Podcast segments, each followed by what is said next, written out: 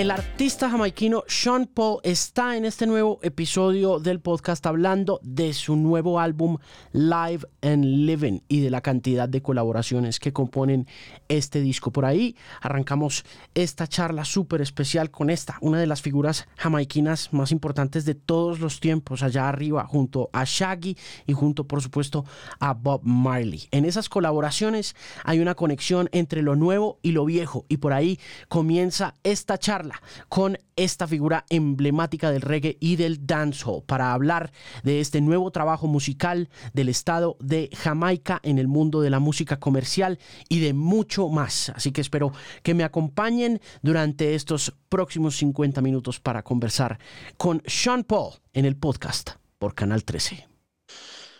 How are you doing, sir? I'm good, bro. I'm good. Where are you?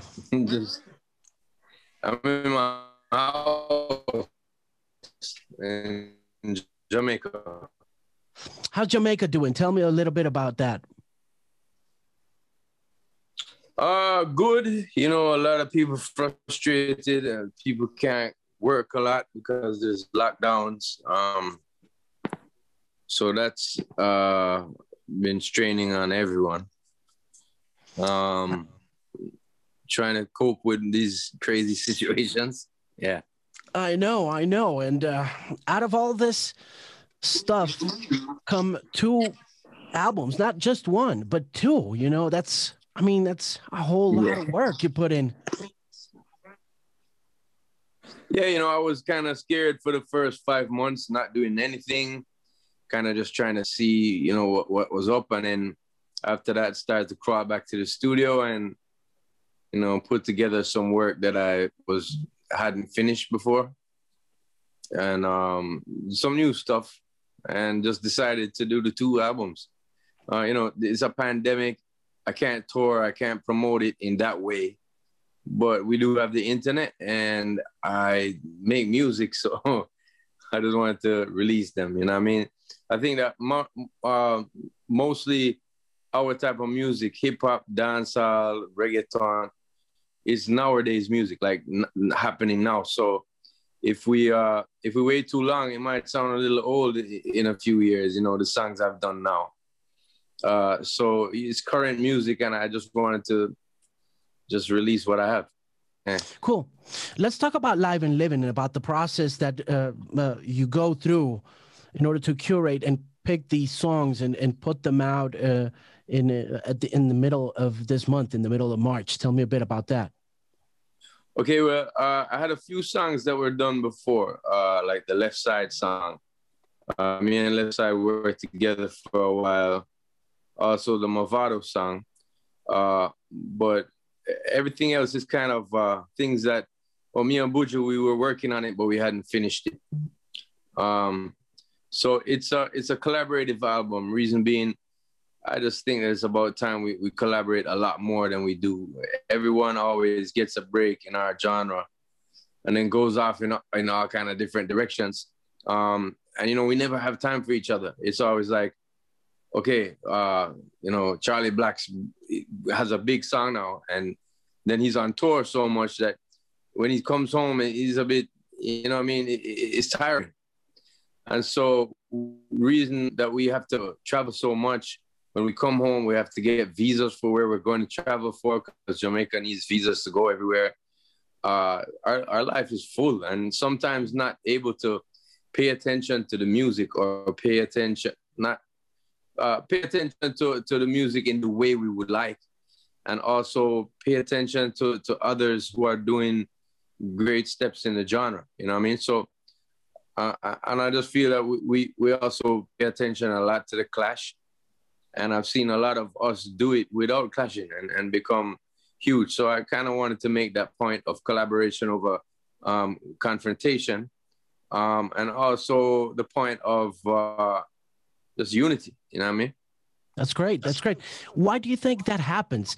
Because I've always felt the that the vibe coming out of dancehall has been more collaborative than anything else that's happened over the course of 25 or 30 years in, in music. And you tell me that the, the that it's not as much as you wish.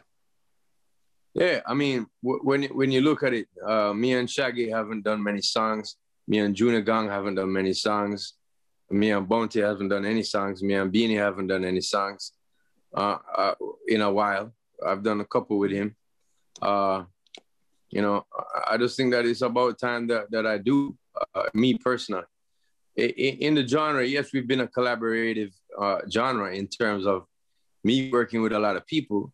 And I think that a, P, a reason for that is that, you know, what we do is pretty innovative and pretty hot. And a lot of people kind of, you know, come come to Jamaica to work with the next hot thing. And I've been that for for a few, quite a few years now. And as I said, it, it, it takes time out of your, your your your life. You know what I mean? Uh, with Charlie Blacks, he starts to tour a lot when he gets that big song. Same thing with Busy Signal. Um, same thing with with, with Konshens. Uh, you know, the, these younger artists come up, and we would love to work together, but the scheduling is crazy. And when you come home, you you know you know you're you're you're kind of behind the track. A lot of times, you will hear in Jamaica a dancehall artist that is being you know big in Colombia right now or big uh, in, in, somewhere in the states. He, he has songs that are that are really working. In Jamaica, he's no longer the hit thing because he left. He had to go away and tour so much. So it's kind of like an out of sight, out of mind thing. Um, you know, where, where if you're not here doing these interviews and stage shows that are here in Jamaica, then they stop kind of paying attention as much. Uh, you know, Shabba Rank still makes music. Uh, so does people like, uh, you know, uh, who can I say, Cobra from now to now, now, now to then make music, but it's not always that they're paid attention to in Jamaica. Simply being there's new ones coming up, and there's more people, you know, ready to make music and ready to consume music. And if they can see you, uh, you know, in their sight, then they pay attention a lot more. So uh, this is an effort to kind of you know, break those type of trends, the fatigue that we have that we can't, you know, get to work together with each other, you know. Um, so um, just my effort to be the change that I want to see, you know. How do you choose the songs? Whatever comes, you know, I, I don't never ever say, uh, let me write a song about this or a, a rhythm like that. You know, we go to the studio, uh, I start I start working on rhythms. Sometimes it's a quick. That is a song on the album called Spaceship. Uh, we had built the rhythm, me and, and my brother News from Money Matters Entertainment. Did the drums, I did the bass, and it was pretty simple and pretty dope. But we didn't know what to do with it. And then my brother came about a week later and heard it, and I was like, "Oh, this is dope!" And he found a sample for it, uh, and then and when we found that sample, it was like me and Suku from Ward 21. We just we just started writing a song. We didn't know if it was gonna be a song with me and him or a song for for me and someone else that he was writing the parts for. But in the end result of that night, it just felt good, and it's a really good uh, kind of party vibe. Uh, we found the the sample after Sean from Copper, Copper Shot Sound System found a sample for um, from Sasha to put in his song. Um, and so it, it, was a very quick thing. Uh, it's you know it came it it, it, it was finished within like uh, uh, probably a week and that night that we found the sample we, we, we finished the song immediately so that was a quick one but then there's songs like with me and Serani uh, that that you know I built a rhythm. He was good. He went and did a song on it, and I did a song on it.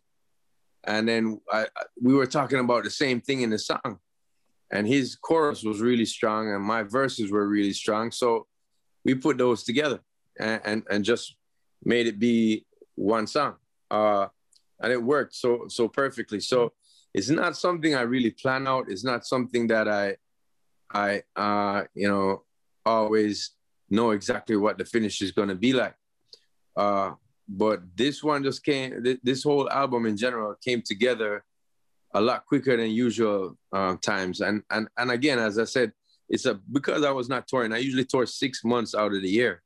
Right. I'm always right. in and out. Two two weeks here, three weeks away, one week home, four months away. You know, it's it, it's it's it is draining, and it and it it does kind of help you to kind of lose focus. And so I had enough focus on this album. You know, we were here, we weren't touring. I didn't have to go try to get visas. I didn't have to, you know, go through security checks every day at the airport. I was just uh, in the studio, and I'm still inspired to make music, so I did. That's it. Yeah. That's amazing. That's amazing. There's a lot of collaborators on this album. Which yeah. ones would you say are the top of the heap in terms of uh, of of repertoire? Um, you know, I've worked with established artists like Buju Banton and um, people like Busy Signal and uh, Junior Gong, uh, Mavado, Serani. These guys have all names out there, you know but I've also worked with people who are just very dope MCs that that don't have a name out there right now, like Soto Bless, um, Lugaman. He has a name but has no current hits. Um, Rasa Joy, someone who I worked with on the album too, and Ching Ching. Those four guys I mentioned are in a song called uh, Bossa Bubble, the remix, and that's a real fun song. And it's a remix of, of a song that I released uh, last year you know, I just wanted to include the people who I signed on on the album. We ended up doing so much songs. Uh, there were songs with Assassin also, um, even though he does feature on a remix version with me and um, uh, and Mavado on this album. We we did another song that was gonna put that on this album, but just too much songs. So um, I kind of left it to be what it is in that respect. And um, I think that a lot of people just didn't expect this type of album from me. Now, it's a more hardcore album. It's more, um, you know, collaborative effort. Uh, there's a lot of collab songs on there. There's 16 songs, and 15 of them I'm working with other artists on on the track. Uh, so only one song that I did, uh, single song uh, and you know it just feels good. So, um, let me ask you about that particular thing about people not expecting this type of album coming from you being so successful in the mainstream because everything you touch in the mainstream over the course of 20 years just pops. It's just yeah, huge. Every single song you're on is a hit. Thank you bro and uh, it's it's a fact, man. You don't have to thank me. I mean, it's like it's crazy. We play these songs on the radio; they become staples of pop music, and yeah, bro. Uh, and it's uh, and and I was wondering how leaving that is that a comfort zone for you? You know, the fact that you get on a Dua Lipa song, the the fact that you get uh, on a Sia record, and it just makes it brighter and bigger. But then, but you decide to go back to the roots. Is it is it leaving the comfort zone? It's a comfort zone in terms of uh, you know when you do songs with a, a, popular artist who's popular right now or someone who's on the come up it's a comfort zone for the numbers for for people to uh, feel that their investment has been uh, a, a, good one. So i'm talking about record labels right now. Uh, they would more so want to see me uh, do a, a lot of songs you know, that are collabs with people who have numbers, you know, streaming or or just people that that, that are becoming huge. Um, and I want to do them too, for sure. But but I do miss doing songs with the underground, with the un- underdogs, with people who uh, they, they they probably don't expect uh, to do a lot, get a lot from. I'm not really worried about uh, fully worried about numbers um, at this point. I, I'm I'm kind of mindful of it, but I'm more I'm more heartful about the album, about this album. you know, I didn't have anybody telling me what they thought. I picked the singles and I picked the songs and I we had to kick off the ones that we didn't that we think would make it uh, and and make those decisions for ourselves. So in essence, yeah, Dutty Rock is a label, but this is one of the first times I'm really acting as a label, and it's it's it's um.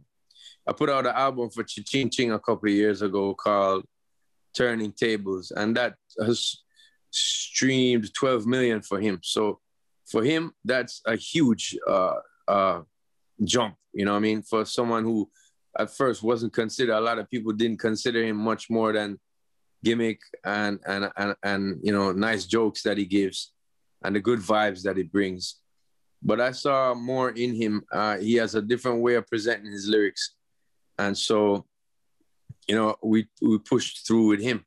And so now we're doing it on a bigger scale in terms of not just with one artist, with with quite a few. So there's a lot more press involved in terms of me trying to promote, a lot more videos involved. Uh, as every every one of these people want videos, uh, because it helps to promote the song, and they don't want to say that they've had a song with Sean Paul that they didn't get a good shot at at promoting. You know what I mean? So we we're doing videos for everything.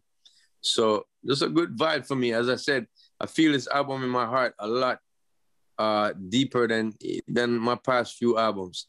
I love all my work that I put out, and and and even in 2017, I had a great year in terms of uh, you know working with with Dua Lipa and and Becky G and these young stars that are are coming up, but also uh, this one is just uh, you know it's like a shot in the dark. You know what I mean? Uh, just means more to me for right now, for sure. You mentioned that you want to make a point about dancehall, uh, uh, about dancehall not being dead, and I want you to elaborate a little bit on that because I think if there's one culture that's more vibrant than it's ever been, it's dancehall. I, I think over many other rhythms. You you find the freshness in this new album, something that com- continues to innovate, in spite of the fact that you say that many people consider it to be dead. Why is that? Mm-hmm. Uh, a lot of people in the industry in the industry say that to me. You know, you're doing well, but your genre is is non-existent. The numbers, and I'm like, I don't, I, it wasn't fair to say the numbers because only until recently Spotify was not available in Jamaican territories. So that's the benchmark right now. Spotify streaming on Spotify and got good numbers, but we, we didn't have it till just recently. I'm talking a few weeks, I think. And so, um, you know, that was always annoying to me when people would say that. Uh, and also people in the industry here in Jamaica, like they want to see go further, but but instead of doing something about it, we complain with each other. Oh, it's not the same. You know, the rhythms of the '90s were better. Um, instead of embracing the kids, the younger generation, and trying to show them where to go. So, like I've worked with the established artists on this album, but also Intence. He's a very young artist in the game. Uh, Skillibeng also. Uh, Masicka's been around for a few years, but I, I've been working with some of these younger um, cats in the game to to just kind of impart some of my knowledge and and and and also help to shine a light for people who just check out some of my music. Uh, they could probably hear an Intence song or hear a Skillibeng song off of my album and then say, hey, I like how that sounds. Who is that? Let me check it out. So uh, it's important for me to to prove to the people who say that it's it's not a, big genre anymore. Uh, when we are the people who influence so much different genres around the earth right now, you know, from from reggaeton to uh, you know Afrobeat to to pop musicians do a lot of work that uh, that have uh, very reminiscent sound of what we've done over the years from the early 80s or late 70s straight up to now um, yeah, so so that's the reason. I mean, for me, it's live and living. For me, it's the pulse is still there. For me, it's it was a big music before I helped to carry it to certain international territories and and got numbers like I do. Uh, and before Shaggy and before Shabba, it was a music that my country listened to and loved and expressed themselves through. And from the early early 80s, or as I said, late 70s. So we've we've evolved. Yeah, our sound sounds a little different here and there, but it's the same essence. Um, you know, and, and, and such a powerful music to influence so much different genres. that you know I had to make that statement for everybody who says, "Oh, because of the numbers, it's it doesn't seem like a music to invest their time or money in." And I'm like, "Well, we're here. We've been here. You know what I mean? Our pulse is still running, and you know, there's still some great stars. You know, we've just lost uh, another reggae icon this week, and last week we lost U-Roy, who was uh, the, the first DJ, the first person to do kind of what I, I am doing now. So it's been a very sad week. Uh, big up to RIP to U-Roy and Bunny Wailer and also Toots. In this past year, it's been a very trying year for us. It has. So it has. I think that has something to do with my mind state as well. You know, uh, we've lost some great ones, and it has something to do with my mind state of, of, of why I call the album that because I think people, you know, they come and they, they love it, they love it, they, they they recreate it, they do their their own music and package it that way and call it what it is, what they want. And then we don't get the accolades. And even when we win a reggae Grammy, no one no one posts no no one shows it on the TV, know. We're not broadcasted. So um for such a big genre, I just feel a little slighted and I wanted people to to listen up and to check the pulse. You know, we're still here, still doing our thing. Tell me about the impact of Bunny Livingston and uh, Bunny Wailer. Um, I, I, saw your post, very heartfelt post on Instagram. You just mentioned a couple other representants, representatives of, of the genre. Uh, how impactful was was Bunny to you? You know, Jamaica is not a huge island. Um, so when when you when someone gets that famous, especially in the seventies, it almost feels like you're related to them, like he's my uncle. You know what I mean? Um, so I'm gonna miss the figure, even though I didn't see him regular nowadays.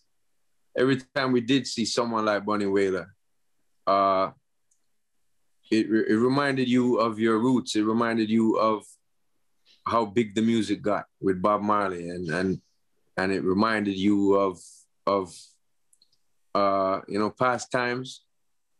Um, which were great times too. So, you know, his impact on the music, his contribution to the music will never be forgotten. And, and it's something that I hope that the government uh, out here pays attention to more and more. We, we try to, to, you know, scrutinize them when, when they don't pay enough attention to our musical heroes because uh, you know they, they are used to do advertisements and also for politicians and advertising. And then when, when it's time to help us when you know the people are elder now or or things happen in life and uh, these are people who serve their culture well. And i think they should be honored and and should be uh, uplifted especially in a time of their life where you know it's once a man twice a child time type thing um, they should be honored, man. Um,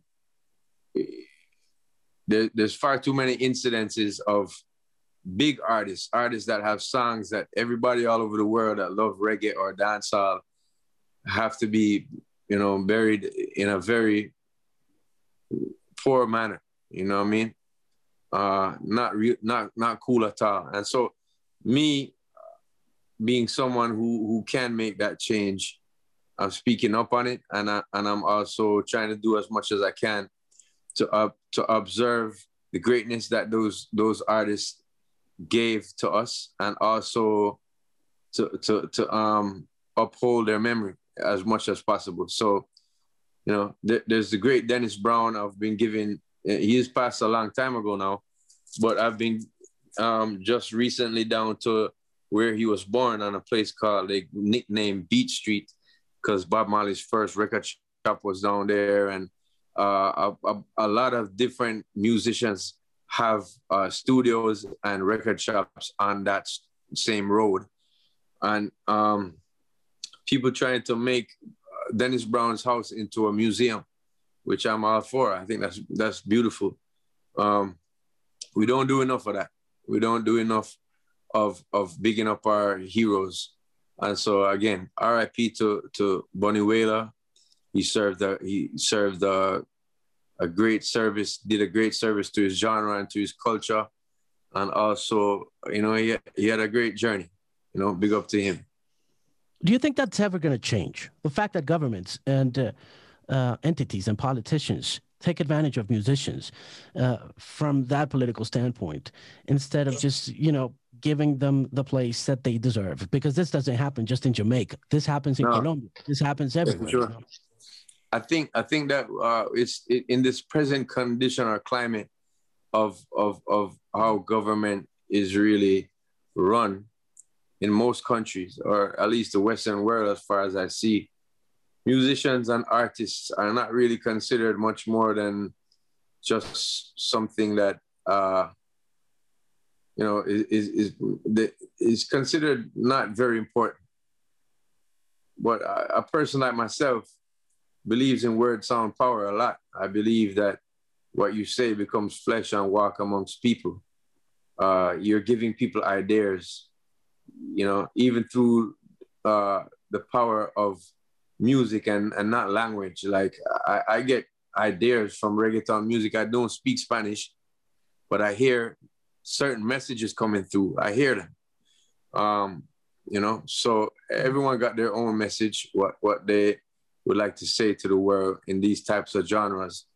And um, I think it's looked upon by most governments or most people in society as come and go music. And so uh, I try to make music that stays for a while. I've had some hits now for about 20 years and um, still trying to make m- more memorable music.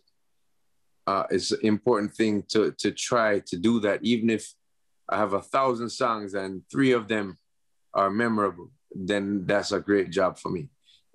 Because uh, I've taught someone uh, to feel uh, with their emotions. I've taught them by certain lyrics. Um, I've taught them to, to expand their thoughts, um, you know, and, and that just feels good. And I've got my ideas out to the world, to the universe. So, no, I don't. I don't think at this present time, governments or anything like that, uh, people in positions like that really uh, give enough respect to musicians because you know they know that we're powerful enough to sell perfumes and and and lighters and and and and and, and concert tickets and you know even radio time um so so they just use when it's when when they would like and it's up to the artists to you know, be exploited as as they wish, I guess. But um, as long as my message can come through, um, then it's a good look for me. So some people might look at that as, you know, that that that's not too, that's more of a sell out situation. Uh, but it depends. Like I, have never done an ad. I've never done advertisements really. Um, Why uh, not? Because from uh, mostly my br- brands and me. I like to buy my brands. Yeah, I, I, buy this if I want. I don't want them to tell me what I must do with my life. You know what I mean? So, um, and, and, my music will provide for me as long as I can make uh, some decent music. So that's how I look at it. And, and um, I, I don't really look at it as selling my soul if I do an ad. But I'm. It just it makes me a little uncomfortable at times where they're going to tell me what to wear and not, what not to wear and when to post and when not to post and all these type of things you know um, i think that it's a good thing for me to, to to be as free in my mind so that i can reflect life as free as it is life is really something that takes place by you know on its own and and we are to reflect that that's it when you work with young musicians such as Intence, what do you teach and what do you learn from that experience? Uh wow. um, I learned what I learned what kids think is hot. Um, and I and, and I kind of I'm reminded of certain similar things that took place when I was a teenager. Like, oh, I see why they like this kid because he said this and he said that. It reminds me of that artist, and I can identify with it. Um, you know, and and that's always good to keep to keep me uh, or to keep my music on the trend where it is right now. As I said before, dancehall music and reggaeton music and hip hop, it's current music. It tells you what's happening like now in the in the last couple weeks, what we've been experiencing or what we uh what our dreams are, what our hopes are. Um so it's something that that that um that that's a great thing to to learn from them. But what I teach to, to younger artists is just by example. Um, you know, when we shot the video the other day for me and Intence, uh, everything was very on point for my team. And also, I shot a video with Skillibeng the other day. Um, and just to just to show them my professionalism, you know, I learned from Beyonce when she stepped in the room when I first worked with her. I learned how focused she was on the song, on the project. I learned how focused she was on um, the promotion of it, of it after. And I learned from that whole experience. I mean, when I started to do music was before uh, she was in a group or before any of her records came out. So I could have been ignorant and saying, I'm not learning from this little girl. but she had something to teach me, you know? Uh, and so, and by example, I, I see how her team moves and that, that's it. I don't really have to sit people down in a corner to teach them anything. They probably wouldn't retain it. But there's sometimes, you know, you, just have a camaraderie with them, um, with younger artists, and you, you know, you break, bust two joke, and talk, talk, you know, some some humorous stuff, and then you get to know each other more. And then there's instances where I can actually show them and say, hey, uh, I didn't do this like that, but for everybody does their own thing you can um you know you can do what you want but but i'm just telling you from my experience that would be you know a no-no. And there's times like that where, where you know i can teach them and lead them but mostly by example. Mostly by uh you know how to conduct myself in an interview uh how how a video might be very long and tiring but as they say ready shoot i'm up and i'm and i'm there in in the the focus of the video and it's all for the betterment of the music and, and how it's presented. So I think that I do teach by example in that respect. I have a very strong focus and drive um, when it comes on to what we what we want presented to the to the people, and that's where that's where that's where I can be helpful to a younger artist. Like with Ching Ching, um, I am someone who kind of mentors him. I don't have him signed to my to my production. I don't have him signed to, as management. He's been managed by someone else, but I still do help him valuably, like like also a management without without getting paid for that. It's just something that I believe in in him, um, and I put out records for him. That's it. You you you're an innovator and you're a leader and you are someone who in spite of all the hard work you've put in because I mean, like you say, you practice what you preach, and that's the best example. I totally agree with you on that one. But my question being, do you consider yourself lucky given the current environment in the music industry, all the streaming stuff, what you were saying about the numbers, the KPIs, yeah. and all that stuff. Do you consider yourself lucky in spite of having worked your ass off and just, you know, being where you are because of who you are and, and all the work you put in? Yeah, I do. I mean, I, I kind of caught the last part of the the music selling biz in terms of selling records in, on a big scale. I, and I saw that and I seen the transi- transitions um, I was in a perfect place for my music, my genre to break internationally at the time that I did. You know, as I said before, Bob Marley paved the big highway for us to, to, to walk on. And then people like Shabba Ranks came and built it up more. And also people like uh, Shaggy came and built it up more again. So by the time I came, it was a perfect time for international dancehall to just break off even bigger. And um, you know, that's a very lucky position to have been in. It came from me loving the music and being prepared as to when I did get an opportunity in any respect, uh, whether it be you know a, a, a, small contract with VP Records or a bigger contract that VP Records and Atlantic Records got together on my project to do.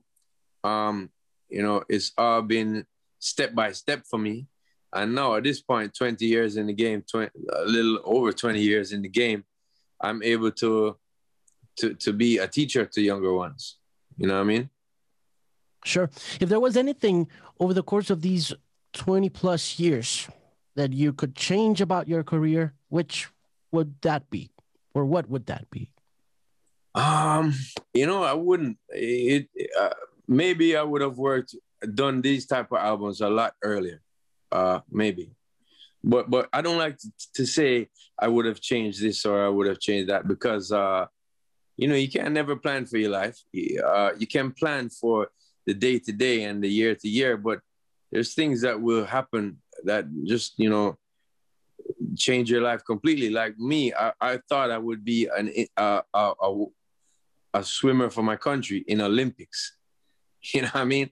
And that was my whole life from age 13 to after I was 19 years old. Even at the age 24, I did represent Jamaica again for water polo, for polo aquatico. Uh, and and I've been to you know many different countries uh, to represent my country in that respect. And, and I thought I was gonna do that, but uh, and, and music was something I was considering on the side, just like maybe I'll do music because I, I really like it. And it started to take over my life, and I, I never knew that change would come. You know, if you ask me at 15, 16 years old, I want to go to the Olympics, I want to break this record, I want I want to do that. Um, and you know, by the time I was 19, a lot of my friends moved away to college and left me with not really much competition and and, and my focus changed. And there's no way I could have planned for that. There's there's no way you could have told me at that age. So I, I wouldn't change things. Maybe I would have done more collaborative efforts with dancehall, a lot more dancehall artists. Um, um, you know, over the years. That would be that would have been something. This is that's why I said it's such a dream come true, or or re- really project that's really close to my heart because it's something I've been wanting to do, but just didn't have the time to put together a whole project like this. And big up to Island Records, you know, they they they gave me the opportunity to be able to to do this as a as a label and not lock me down, you know, not be like, hey, you can't have my artist doing 16 songs with other people but uh, they understand the genre, which is pretty cool. They understand that we have to keep up to date. We have to put out regular records to be recognized.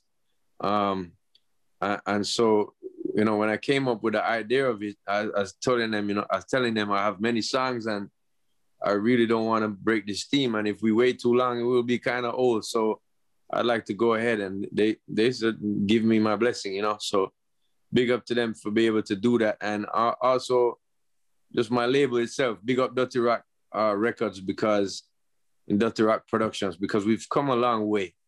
I mean, I started producing in 2000. I did a one track on my album. In about 2000, and uh, when was it? Uh, a couple years later, on the Trinity album, I did another track. Um, I think Trinity was 2005, 2006. And then about 2010, I started to produce more and more and more 2015, and now I'm I'm producing quite a few rhythms, uh, you know, and, and people's albums. So it's been a dream come true, and and that's I would probably try to get into that a lot more, but you can't change your life. You know what I mean? You have to just, yeah, life is what it is. It unfolds naturally, and and I give thanks for every step, every breath, bro. How hard is it to produce, Sean? Uh, it's really fun for me uh, you know, to keep up with the technology that's happening now is is, is kind of something I didn't plan for, but but uh, you know, I still produce with an MPC with a drum machine, um, and I play stuff over it. I have many different people who help with um, actually sonically making it sound very good. So I, I like to say I'm a beat maker more than a producer uh, because a producer is someone who would be able to to hear clearly. Oh, this this kick drum is a bit cloudy. Let's change it out for for a more you know solid kick drum.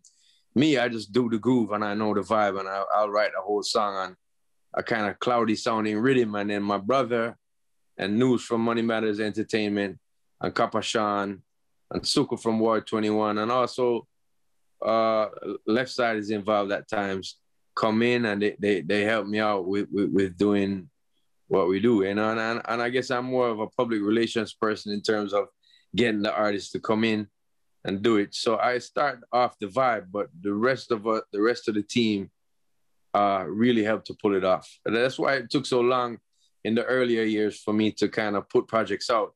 One in 2000, one in 2005, one in 2010, and then started to happen a lot quicker when I started to team up with with my boys, you know, and, and they helped me out with my ideas and, and stuff. So again, it's fun. I, I never feel pressure with it.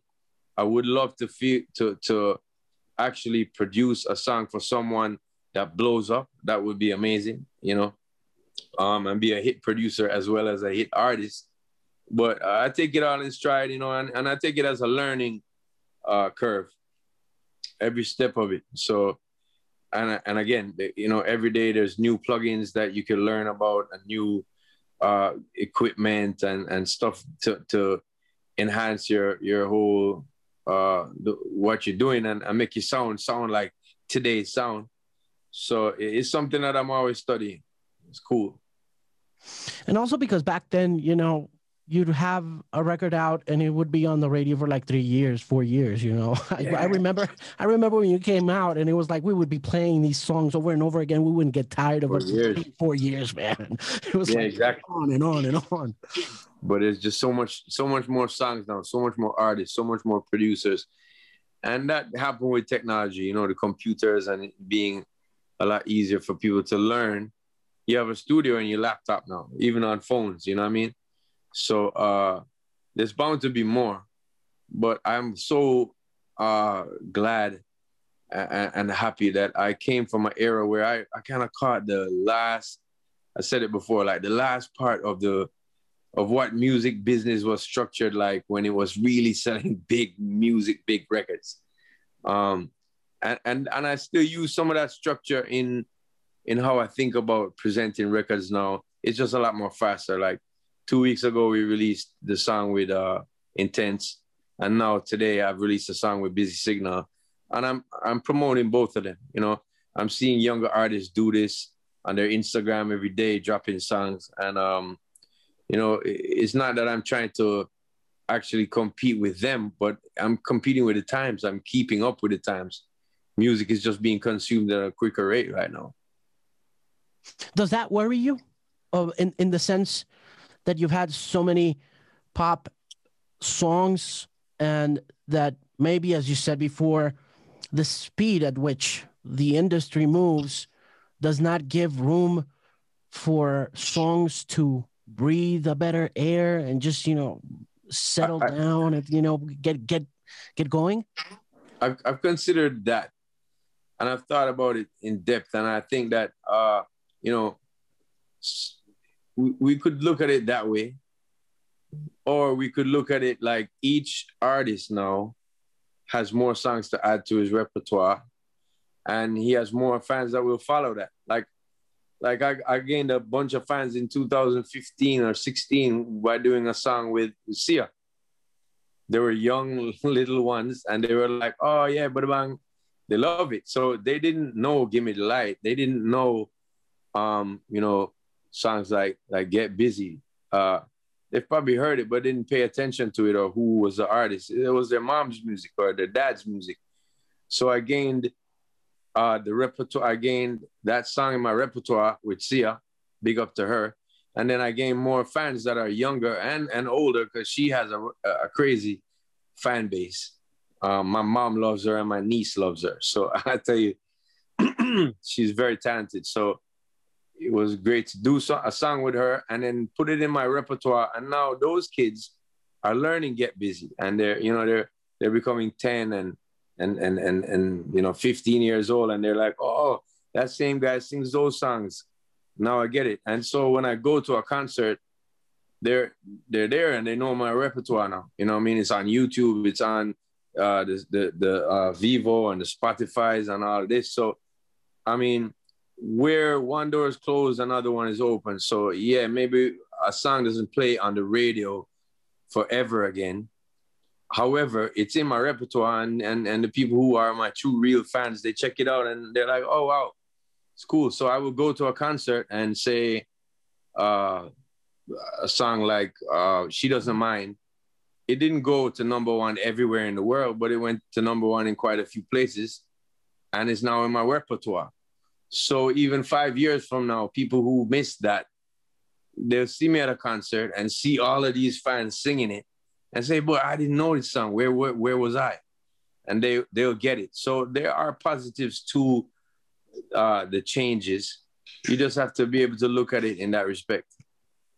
When it comes to lyrics, has anything changed in this new album? Um, and what have you learned about new generations? And you were mentioning, you know, about things that they say or that they yeah. sing about that you that you take in and that you learn from. Has yeah. anything changed lyrically? Have Have you noticed a change? Yeah, a lot of a lot of the younger cats right now are are putting spaces in their songs. Um, in terms of when I was a, a youngster, we were trying to eat every space in every bar. We was very, very uh uh the cadence was very rapid, rapido. But now there's a lot of kids kind of giving spaces and making statements and and, that's a style now where where you know uh, so it's something that I learned and used in the um the, the song Everest, which is the last song on the album. So I'm like, you know, some of some work hard, I'm gonna play hard dog, some never rest. But then I, I took a rest. You know what I mean? So I'm not so choppy. And, and I learned that kind of style from what these younger kids are doing. Um, in terms of of what they're saying, sometimes I'm not too down with with all that. You know, I mean, there's become we've become a lot a lot very complacent with violence and um and and and some some wild out behaviors that we speak about in songs. So um for that part, I, I tend to you know learn from the style that they do, but I still don't try not to go down the road of following what they're speaking about, so to speak. Uh, you know, some some kid's gonna come around speaking about a new drug, and then I, I'm gonna follow him. Nah, uh, some people, some kids gonna come about singing about uh, you know guns, and I'm gonna follow them. To me, no, but I, I will learn from the style that they're presenting the lyrics in. You know. Do you feel like hip hop has stagnated? Because I feel well, like me, like everything sounds the same. Sometimes I just feel that. Me, you know, I don't know for me, I, I as I said, I, I really loved hip hop when I was 13. And then it was a point in time when I was about 17 where I, I was I was feeling a lot more Bob Marley music and and, and more rootsy Jamaican music. And I kind of fell off of the the the the grid. The, um, yeah, fell off of the grid with hip hop for a little bit and started to do a lot more dancehall. And even though they're closely related, yeah, I, I lost interest a long time ago. Um, but being who I am and, and, and the genre was popping off, I've, I was always interested in working with people who I rated, like DMX, um, Busta Rhymes, uh, the Clipse.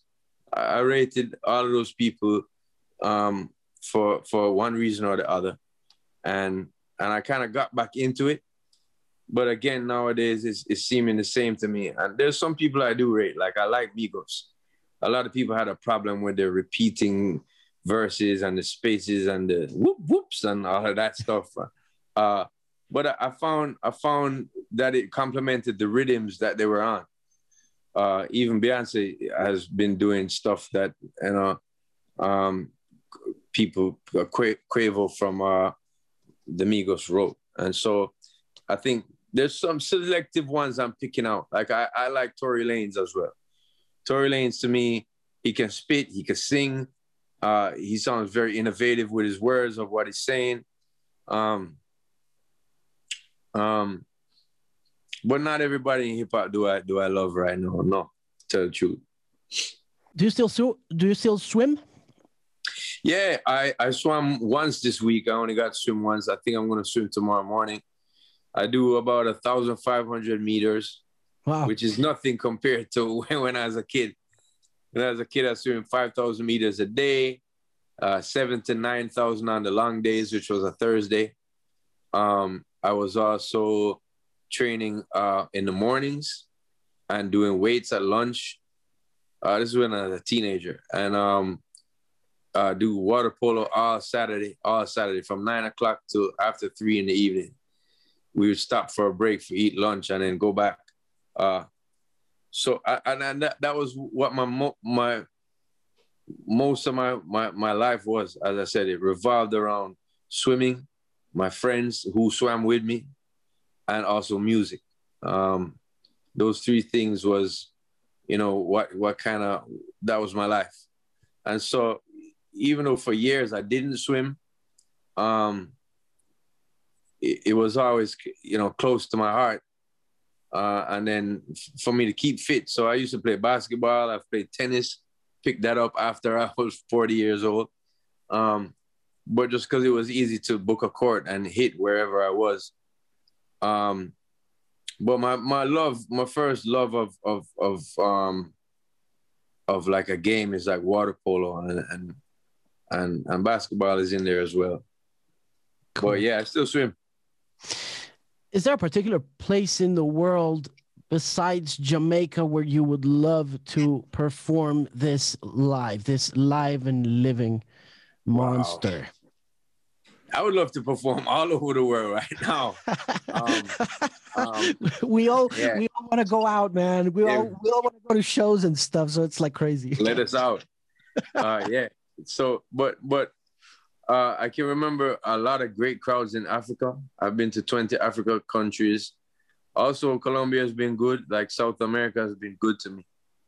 Um, you know, and Central America as well. And so, uh, places like London has, has always showed me good love.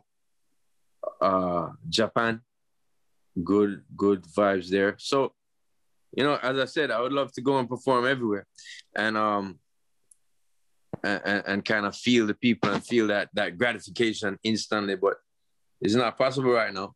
I'm just gonna do what I do is put out music. Uh, we're we've done a few virtual shows, which I don't mind. Uh, but they're more like rehearsal to me. If I can't hear the people screaming, I'm one of those artists that when you put in in ears, I get very frustrated. Uh, I only use that on a stage that is really bad to, to hear. But if I'm in a, a I want to hear the crowd. I want to feel the crowd. And a lot of the time when I use the in ears that are plugged into your ears, uh, it, it you can't feel the, the, the, the vibes of the people. And so for virtual performances, for me, it's a bit like that. It's a bit like just not really actually being full 100% in the zone. So um, I'm really looking forward to one day performing for crowds because that just gets my that gets me in a place. You know what I mean? Uh, uh, no matter you're hungry, if you're starving, if you need to use the bathroom, uh, when you hear those screamings, you forget all of that. You run out there and you just have a great time. So, yeah. So we look forward to seeing that happen soon. I know it's going to be like the end of 2021 or maybe 2022, but I but but I do look forward to seeing you perform this new great album. Myself, it's, it's, an amazing piece of work, man. Thank you. We appreciate we appreciate it, and appreciate I just I, I just want to ask you if there was one song out of Live and Living that you wanted to hear. You know, if you got it on a on a car, on a van here in Bogota, Colombia, just turned on a station like the X 103.9 FM, and you wanted yeah. to hear one of those songs, which one would you pick? Right now, right now, I'm really feeling uh, the vibes of Guns of Navarone. Uh, because it's, it's it was one of the most statement songs that I have on the album.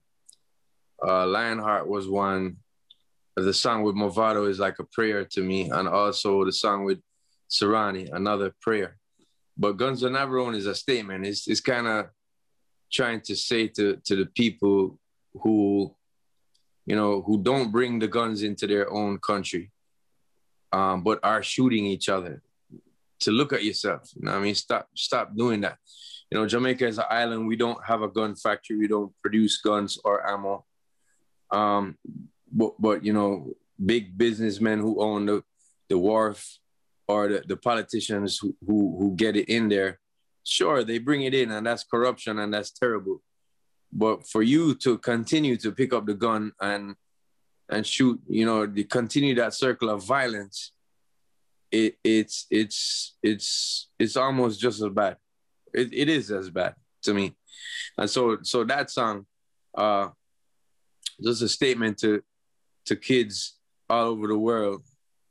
Um, you know, gangsterism it comes with a lot of stuff, and what a lot of people glorify in songs and movies are not always the real life of a gangster. You know what I mean? There's a lot of paranoia. There's a lot of pain, and you, you know, uh, I, I think that this song is telling kids to think about it uh, a lot more than than just the glorification of it. We're gonna play that. Appreciate, it, bro.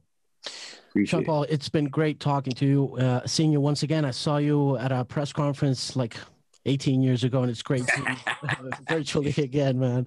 When I was uh, a kid. thank you for taking the time. Beautiful album, man. Thanks for going thank back you, to the roots and teaching us more about this beautiful culture. It's been great. And we look forward to that, seeing you personally. Take good care. Have a good night. Thank you, bro. Salute. You too.